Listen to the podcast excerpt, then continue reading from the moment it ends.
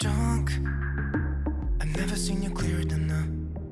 We're flying high, floating somewhere up in the clouds. We're going out of ourselves, can you feel it? Almost like I don't know if it's real. Cause when we're doing our thing, Hola amigos, ¿qué tal? Bienvenidos una vez más a un episodio de Biblio. En esta ocasión estaremos abordando la segunda sesión de la lectura Los mitos que nos dieron traumas. El episodio anterior ya finalizamos sin ninguna conclusión, ya que la, la lectura se extendió un poco. Pero eh, recapitulando eh, más o menos lo que vimos la, la lectura pasada, fue acerca de los mitos que México ha ido creando inconsciente o conscientemente con el paso de los, de los años, tratando de buscar culpables a cualquier cosa mala que le suceda, pero jamás viendo, viendo a sí mismo las consecuencias de sus acciones.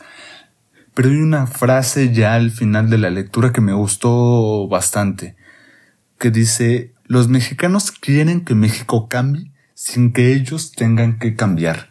Y eso es justamente lo que hemos estado viendo, bueno, por lo menos en, en, lo personal, lo he visto desde que tengo noción, desde que tengo ya una conciencia un poquito más madura, desde el sexenio al final es de Fox, eh, Calderón, Peña y actualmente con Andrés Manuel en el cual los mexicanos parecemos esperanzados en que nuestro líder, nuestro representante, nuestro presidente sea el que ponga la pauta para que México deje de ser lo que era y empiece una nueva transformación propiamente, sea un, sea un nuevo ser, sea una nueva, una nueva nación.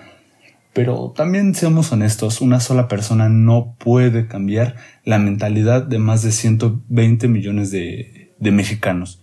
Considero que mientras nosotros en lo individual y en lo colectivo como sociedad no demos un paso adelante para cambiar nuestras actitudes, nuestra forma de pensar, eh, creo que pueden pasar 20, 20 presidentes más del partido que quieran y no vamos a progresar de la manera que tanto anhelamos. Ya lo había comentado creo que en el primer episodio. Eh, siento que con el simple hecho de respetar las señales de tránsito, cumplir con nuestros impuestos, creo que ya estamos haciendo nuestra parte. Ya el gobierno, bueno, él tendrá que hacer la suya, pero en conjunción creo que podríamos llegar a, a buen puerto si, si cambiamos esa mentalidad.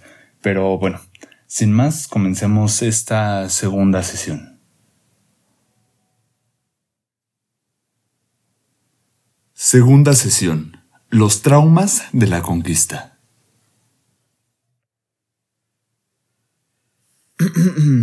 bueno, veamos. A ver, señor México, vayamos a lo básico para tratar de entender sus complejos. Hábleme un poco sobre sus padres. Ah, ¿Sabe, doctor? Mis recuerdos paternales están borrosos y confusos. Preferiría no hablar de ello. Ajá, ese miedo, eso nos dice que por ahí está la clave. Insisto, señor México, vayamos a su tierna infancia, a sus orígenes. Comencemos por su padre o por su madre, por quien usted prefiera. Mm, bueno, la verdad es que mis recuerdos al respecto no son recuerdos reales, son más bien retazos de historias que he escuchado. Ok, eh, mm, comprendo. Pues comencemos por ahí. ¿Qué es lo que sabe según lo que ha escuchado? Bueno, pues parece ser que mi padre fue un viejecito bonachón que era cura, que tuvo varios hijos por ahí aunque renegó de todos ellos. Pero todo el tiempo escucho que ese tal Miguel Hidalgo fue mi padre. Ok, eh, interesante. ¿Y sobre su madre? Eso es un poco más confuso. Parece que solo tengo padre. He escuchado de una prestamista llamada Leona Vicario, que ostenta el título de Dulcísima Madre de la Patria, pero la que no recuerdo que haya hecho nada por mí, más que ayudar a mi nacimiento al prestar un dinero que luego cobró con creces. Ok, ¿y eso más o menos cuándo ocurrió? Pues ahí por 1810 más o menos. Ah, caray, pero eso fue hace nada, señor México, y usted alega tener miles de años. Ah, no le entiendo la verdad. Sí, bueno, es que antes de todo eso es doloroso recordar. Ya se lo había contado, doctor. Es el tiempo en que estuve sometido por las cadenas de la esclavitud. Bueno, eh, a ver, señor México, puntualicemos algo. Mientras no deje de recordar ese episodio de esa forma, en realidad podríamos decir que usted sigue conquistado y sometido. Pero lo peor es que aquí, en su mente, y eso es justo lo que debemos de cambiar. Pero, a ver, dígame, ¿qué sabe de ese tal Miguel Hidalgo? Pues dicen que me liberó, aunque luchó cuatro meses de una guerra de once años, y su firma no está en mi acta de independencia la verdad es que no entiendo muy bien. Perfecto, perfecto. Veamos. Si lo liberó, quiere decir que usted ya existía. Así es que Hidalgo no puede ser su padre. No puede liberarse lo que no existe previamente. Eso es algo lógico. ¿Está usted de acuerdo con eso? Pues sí, hasta cierto punto tiene sentido. Pero entonces, ¿quién es mi padre? Pues eso dígamelo usted. Según entiendo, tiene usted toda una herencia. ¿Quién fue quien se la dejó? ¿Herencia, doctor? eso quisiera yo. No le digo que soy pobre, pero eso sí, bien honrado. Porque fui despojado por esos. A ver, a ver, a ver. Luego hablamos de eso. Me refiero a su religión, su guadalupanismo, su arte barroco y neoclásico, sus fiestas patronales, su folclor. Ah, vaya, pues sí, todo eso viene de mucho antes de Hidalgo. Es de la época de... La época de... Siga, siga, continúe.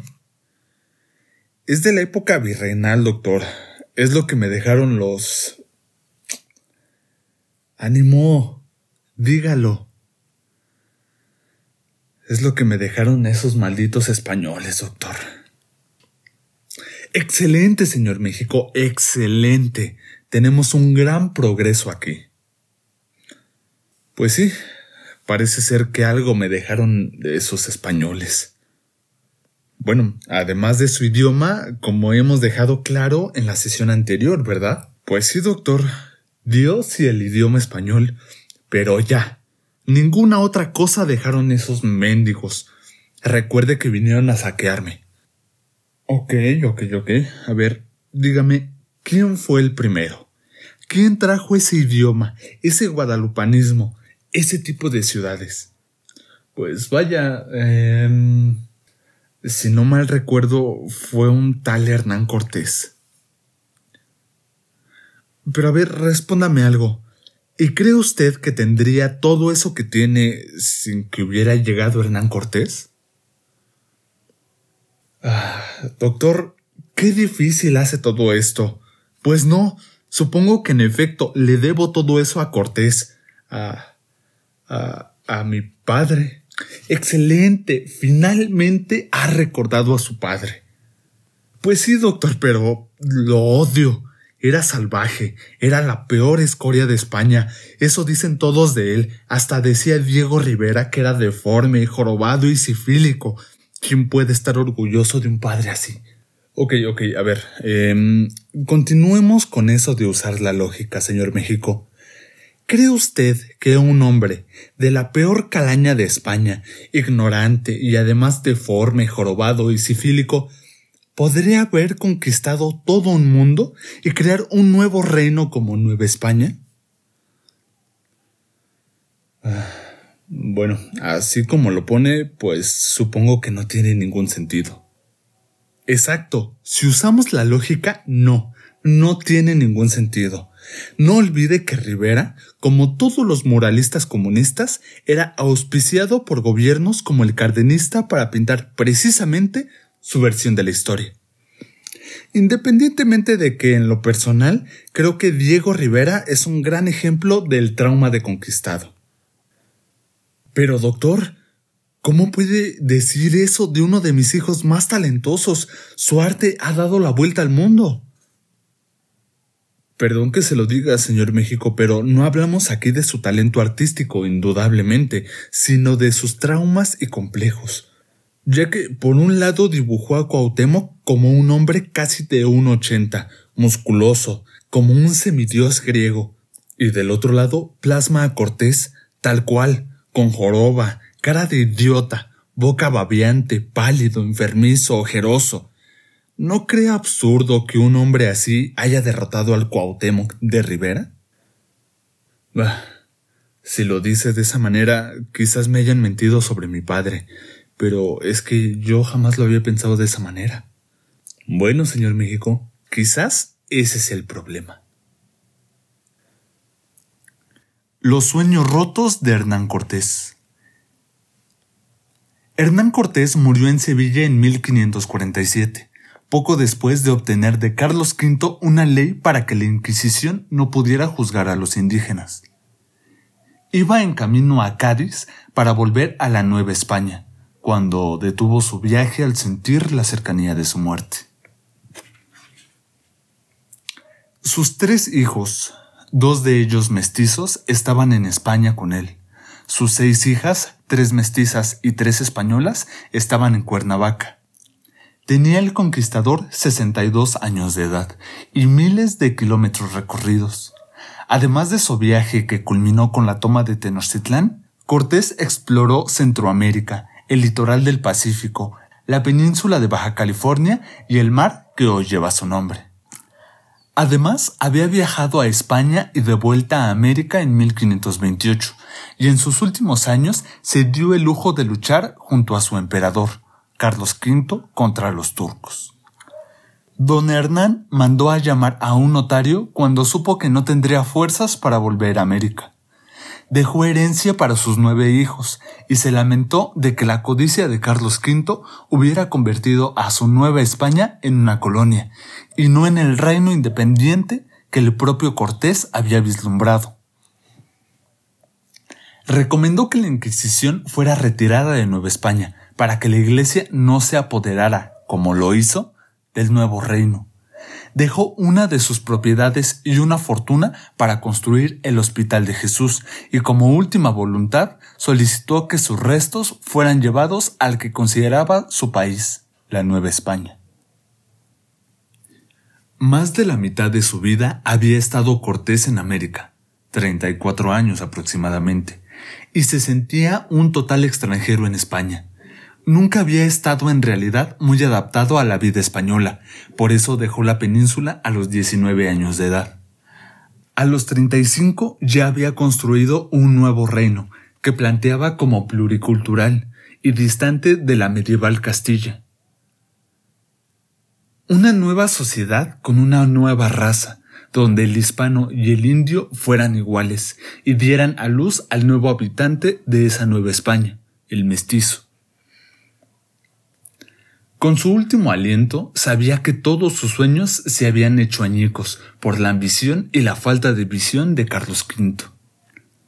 Desde que Cortés pisó suelo mesoamericano en 1519, firmó tratados de paz con los mayas de Yucatán y de Tabasco, con los cepoaltecas totonacas, los cholultecas, los tlaxcaltecas y con diversos señoríos del lago de Texcoco. Durante seis meses vivió en paz en Tenochtitlán eso sí, reteniendo a su lado a Moctezuma para gobernar a través de él. El miedo, pero sobre todo la codicia de varios de sus capitanes, principalmente el salvaje Pedro de Alvarado, hicieron que la guerra fuera inevitable, Tras un año de estancia en Tlaxcala, Cortés se puso al mando de decenas de miles de indígenas y el 13 de agosto de 1521 se hizo amo y señor de la capital azteca, como hiciera con Moctezuma.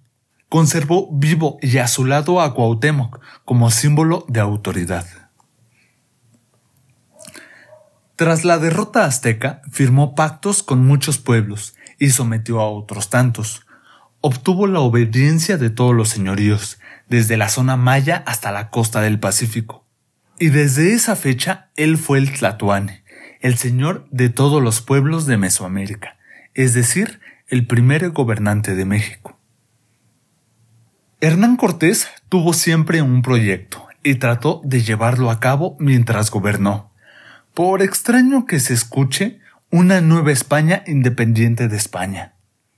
Es decir, tomó posesión de todo en nombre del rey Carlos V, a quien siempre fue leal y siempre mandaba a España el quinto real, el impuesto que se le debe al rey.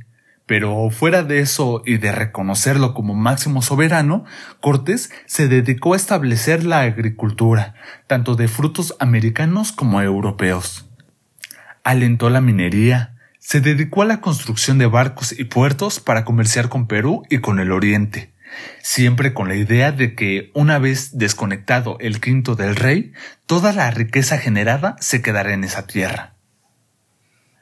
Dentro de los planes de Cortés estaba fomentar el mestizaje, por lo que prohibió la llegada de mujeres españolas y casó a sus capitanes con princesas indígenas. Él mismo, por ejemplo, tuvo hijos mestizos a los que reconoció, bautizó y en su momento heredó. Incluso solicitó una audiencia para llenar al Papa de regalos y obtener que reconociera a sus hijos ilegítimos. Dentro de su proyecto mestizo se incluía la cultura. No pretendía imponer las formas de pensar hispanas, sino una adaptación de culturas. Eso sí, todos bautizados y cristianos. Pero incluso ahí tenía en mente una visión mestiza del cristianismo, que no despreciara a las divinidades originarias. Por esa razón, siempre quiso franciscanos, y solo franciscanos en su reino, porque esa orden compartía su visión. Hay que decir que la Nueva España de Cortés no incluía las tierras chichimecas, ya que no quería el conquistador una guerra sangrienta contra esas tribus nómadas del norte. Dentro de lo que sí era su México, siempre hubo paz y prosperidad, y los pueblos indígenas respetaban al gobierno de Cortés. Poco tiempo duró aquello antes de que otros españoles, muchos de ellos sus compañeros de batalla, y otros tantos enviados desde la península y desde luego los propios reyes españoles, dejaran que la codicia destruyera el proyecto mestizo de Cortés. Por exigencia de Hernán Cortés, los franciscanos, además de evangelizar a los indios y educarlos en latín, aprendían náhuatl. Tanto castellano como náhuatl debían ser los idiomas de ese nuevo reino, en la visión del conquistador. Por ejemplo, él mismo aprendió a hablar náhuatl desde 1521.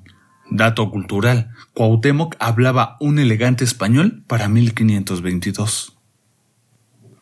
Hernán Cortés sabía leer y escribir tanto castellano como latín, y más adelante náhuatl. Era bachiller en leyes y conocía de derecho canónico.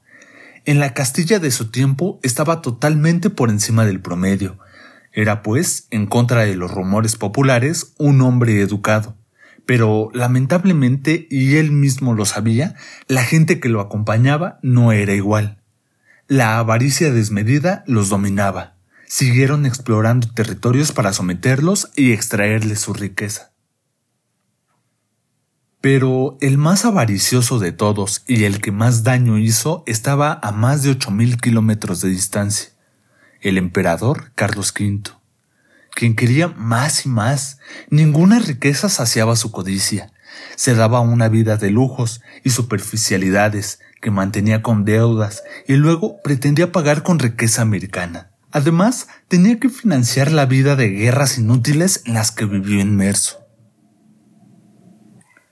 Carlos V existió que el quinto real se convirtiera en tercio, es decir, 33% de la producción en lugar de un 20%, y no tenía reparos en explotar de más a los indios para obtener mayor producción. Decidió establecer monopolios reales en la producción y controlar la economía desde Europa. Cuando Cortés se negó a todo eso, simplemente fue destituido de todos sus cargos. Fue por ello que en 1528 viajó a España a entrevistarse con el rey, y aunque obtuvo la ley de protección de los indios, no logró que le restituyeran el poder y por lo tanto nunca pudo aplicarla, aunque solo consiguió que un franciscano, Fray Juan de Zumárraga fuera nombrado obispo en Nueva España y protector de los indios, y a él le encomendó el cuidado de la población indígena. Fue a partir de ese momento cuando la voracidad española comenzó a devastar la Nueva España. Mientras Cortés promovía el mestizaje, la corona española lo prohibió además de que usó a los indios en guerras para conquistar más territorios y en explotación de yacimientos mineros. Para la corona española, en poder de una familia austriaca, los Habsburgo, los indios eran solo un recurso más. Cortés logró mantener el título de capitán general y así regresó a Nueva España, es decir, como mayor jefe militar, Toda expedición, toda exploración o guerra dependía de él, y desde esa situación de poder evitó las guerras con los chichimecas. Además, el poder de Cortés iba más allá de rangos o títulos oficiales. Los indígenas lo obedecían y respetaban. Fue por eso que el conquistador se fue convirtiendo cada vez más en una piedra en la real bota de Carlos V, quien finalmente tomó la decisión de nombrar un virrey es decir, una especie de vicemonarca con poderes absolutos, lo cual, desde luego, quitaba a Cortés toda la autoridad que aún mantuviera. El primer virrey fue Antonio de Mendoza, y llegó a ejercer sus funciones en 1535. El sueño de Cortés se evaporó, y su idealizada Nueva España autónoma y mestiza se convirtió en un virreinato, y fuente de riquezas y financiamiento de una corona española cada vez más codiciosa. El virrey Mendoza tenía los cargos de capital general, presidente de la audiencia, intendente de la Real Hacienda, justicia máxima y patrono de la Iglesia novohispana, es decir, que manejaba el poder ejecutivo, el legislativo y el judicial, manejaba las finanzas y controlaba la Iglesia todo el poder en una persona totalmente obediente al rey. Pero una de sus funciones no declaradas era despojar a Cortés de todo lo que tuviera. Para ese entonces se dedicaba don Hernán a la construcción de barcos y al comercio en el Océano Pacífico, además de gobernar el gran territorio de miles de hectáreas que se le dio con el título de Marqués del Valle de Oaxaca. Mendoza le confiscó sus barcos y sus cuentas, arrestó a sus hombres y, aunque no podía quitarle el título de Marqués del Valle, lo despojó de casi todas sus propiedades. Además, mandó a ejecutar otra orden de Carlos V, instalar la Inquisición.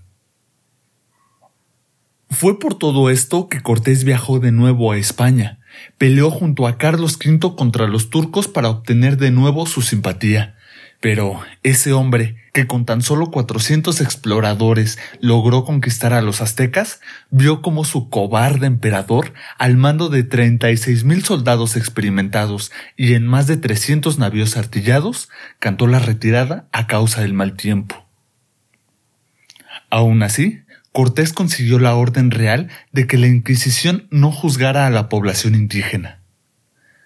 Le parecía absurdo acusar a indios recién convertidos de delitos contra la fe, y ya había presenciado el terrible e injusto juicio y condena del cacique de Texcoco.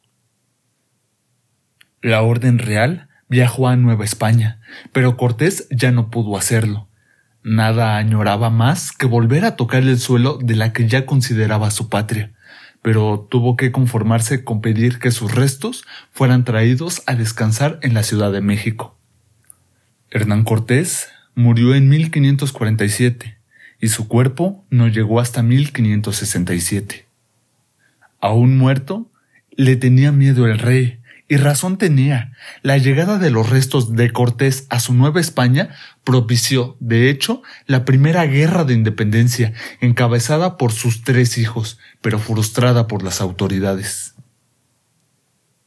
En 1556, Carlos V, el emperador con más sueños de grandeza, pero con más derrotas, renunció a todos sus tronos y dejó la corona española en poder de su hijo, Felipe II, quien al ser hijo también de la reina de Portugal heredó ambos tronos y por lo tanto todas las colonias portuguesas, que además de Brasil incluía costas en toda África, en India y en China. Fue el hombre más poderoso del mundo hasta su muerte en 1598. Felipe II heredó ese gran imperio mundial a su hijo, Felipe III. La Nueva España, creada por Hernán Cortés, pasó a ser no una propiedad o conquista de España, sino peor aún, una propiedad personal de la familia más poderosa del mundo, los Habsburgo, quienes gobernaron España y por lo tanto Nueva España, vista claramente siempre como fuente de recursos y financiamiento, hasta el fin de su dinastía en 1700, cuando el último Habsburgo español murió sin descendencia. Claro que podemos seguir creyendo las versiones tradicionales y ver a Cortés como ese ruin, cruel y avaricioso conquistador, ese ser perverso y malévolo que tan solo babeaba ante la vista del oro azteca y que era, como nos encanta decir en México, de lo peorcito de España. Podemos incluso quedarnos con la versión de Diego Rivera, quien haciendo gala de un tremendo complejo de conquistado, plasmó al llamado conquistador como un enano albino, deforme y jorobado, con cara de estúpido y absolutamente enfermo, sifilítico para ser exactos, como explicó el propio Rivera. Podemos ver así a ese hombre y llamarle conquistador, pero entonces deberíamos recordar que si así de enfermo, de deforme, de perverso, estúpido y degradado nos conquistó al mando de menos de mil hombres, muy poca cosa serían los aztecas, y no ese pueblo grande y maravilloso descrito por los románticos adoradores del pasado. También podríamos entender que, nos guste o no, ese hombre es el padre de México, ya que sin él y su llegada, sin sus aventuras y peripecias, nada de lo que hoy somos seríamos. El nacimiento de México y la crisis de identidad. Si entendemos que el concepto Estado es la unión de un territorio, una población y un gobierno, que eso es un país y que el concepto nación tiene que ver con los sentimientos de identidad basados en la lengua, la cultura, la religión, etc., tendríamos que aceptar que no había eso cuando llegó Cortés a Mesoamérica. Antes de 1521 no existe una nación mexicana. México surge de la unificación territorial de Mesoamérica, bajo una sola lengua, bajo una sola cultura y religión y claro, un solo gobierno que lo controla y administra. El creador de eso en este territorio se llama Hernán Cortés. Pero tenemos el mito del conquistado, que nos dice que descendemos de los aztecas y evidentemente de las demás culturas mesoamericanas, como olmecas, toltecas y teotihuacanos, aunque éstas ya no existían en el siglo XVI. Volviendo un poco al megamito del indígena mágico, sabemos, sin cuestionarlo, que estas culturas de la edad de piedra, como indígenas, eran pacifistas, vivían en contacto con la naturaleza, armonía con el cosmos, eran ecologistas y poseedores de conocimientos místicos y superiores. Pero todo eso se terminó cuando llegaron los españoles a traer su maldad. Somos, por tanto, un pueblo conquistado. Poco le importan las verdades a los mitos. Poco importa saber que los diversos pueblos indígenas de lenguas, tradiciones, gobiernos y religiones distintas se hacían la guerra entre ellos, que aztecas y mayas hacían sacrificios humanos, que había canibalismo ritual, que muchas ciudades fueron abandonadas por agotamiento ecológico, y que los conocimientos místicos nada pudieron contra 400 aventureros españoles. La verdad, la verdad no nos interesa si contradice la comodidad del mito. El mito del conquistado se complementa con el mito del conquistador. Si nosotros somos aztecas, pues fuimos conquistados por el español, el tirano, el malo de la historia que conquistó una nación llamada México. Poco importa que se acepte la lógica del mestizaje que incluye a lo español, sigue siendo etiquetado como un conquistador, aunque para ese entonces España no terminaba de consolidarse como un reino. Los mitos se complementan para sustentarse mutuamente y no puede haber conquistado sin conquistador. Y claro, como es necesario explicar que 400 hombres de la escoria de España conquistaran un país de superhombres místicos, es necesario otro mito que explique lo inexplicable, y tenemos entonces el mito de la traidora, la Malinche, una mujer de 17 años culpable de que cayera el señorío azteca, por ridículo que suene. Tenemos un legado indígena, aunque preferimos al indio muerto, por eso vamos a Teotihuacán y a Chichen Itza a ver las piedras que dejaron los indios que ya no están.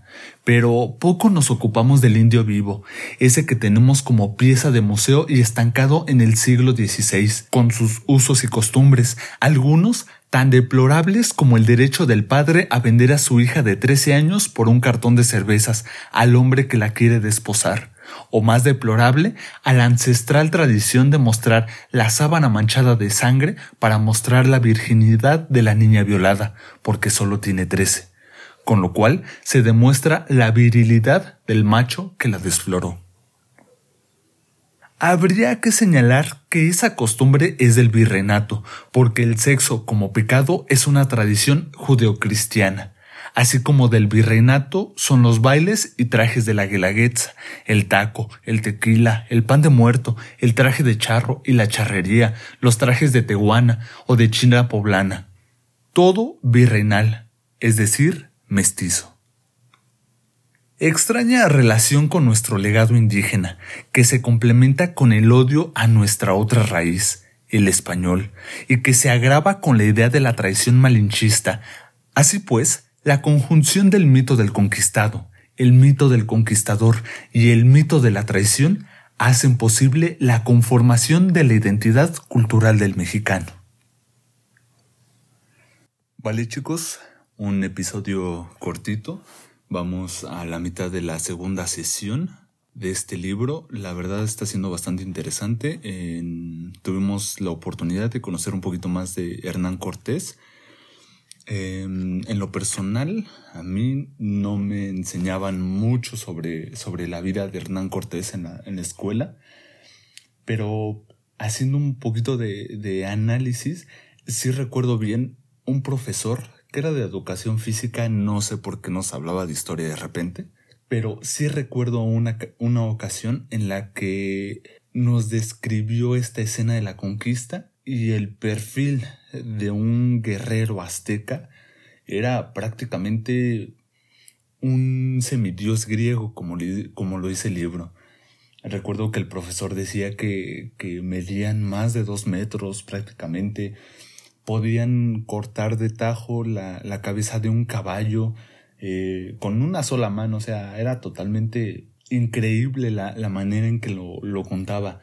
Y bueno, siguiendo ese ejemplo y lo que hemos estado viendo en, la lectura, pues sí es parte de la educación que se nos, que se nos ha venido inculcando desde tiempos atrás, ¿no? Desconozco la verdad ahorita ya cuál sea la, la temática de la cual se le enseña la historia de México a, a los niños actualmente, pero pues espero que, que, esté cambiando. Por ahí voy a investigar a ver si, si logro encontrar algo para encontrar estos contrastes, ¿no? De, de cómo se, se, retrataba la historia cuando yo iba a la, a la primaria, a secundaria, y cómo es ahora en el, en el 2020. Ojalá ya haya madurado esa parte, esté cambiando, pero, pero bueno. Y bueno, ya para, para finalizar mi, mi comentario, justamente en esta semana acaba de salir en la mañanera el presidente Andrés Manuel con una declaración que ya había causado polémica anteriormente, pero ahora la volvió a retomar, ya que el próximo año este, se cumplen 200 años de la independencia. Entonces está esperando él em, la respuesta por parte del rey de España y del, del Vaticano, una disculpa formal por todas las masacres que se cometieron durante la conquista. Y bueno, ah, este tema de la política en estos tiempos es bastante compleja, pero ah, creo que es energía malgastada totalmente. Y utilizó una palabra que me causó algo de conflicto, honestamente, porque utilizó la palabra reconciliación y digo, si en 200 años España y México no se hubieran ya reconciliado, España hubiera sido partícipe en la intervención francesa que se dio eh, en el mandato de Benito Juárez. No hubiera esta apertura en la administración de Lázaro Cárdenas ante los refugiados de la Guerra Civil Española. La cantidad inmensa de españoles que vienen a, nuestro país, la cantidad inmensa de mexicanos que van hacia España, se comparte cultura, se comparte ciencia, se comparten miles de cosas. Siento que la reconciliación ya se dio hace mucho tiempo. Y esta cuestión que está mencionando nuestro presidente actualmente no tiene ningún sentido. Tomando un poco el objetivo del libro, ¿no? Nos preocupamos mucho por un pasado, pero por un pasado mítico, un pasado que prácticamente se nos inventó y desafortunadamente esa sigue siendo nuestra identidad. Creer que el Tenochtitlán de 1521 ya era México, creer que el Chichen Itza de la época clásica de los mayas ya era México, de la época dorada de Teotihuacán ya era México, Siento que esa energía, todo, todo ese tiempo que se le está invirtiendo a conseguir una reconciliación entre el Vaticano, España y México, se podría invertir en otras muchas cosas de las cuales en la actualidad carecemos. Pero bueno, esa obviamente es mi opinión personal y pues nada. Espero no tardar mucho con la siguiente parte. Me he estado demorando un poco en subir cada uno de los episodios, pero bueno, trabajo, proyectos, etcétera, no, no me ha dado oportunidad de subirlos tan pronto como, como a mí me gustaría.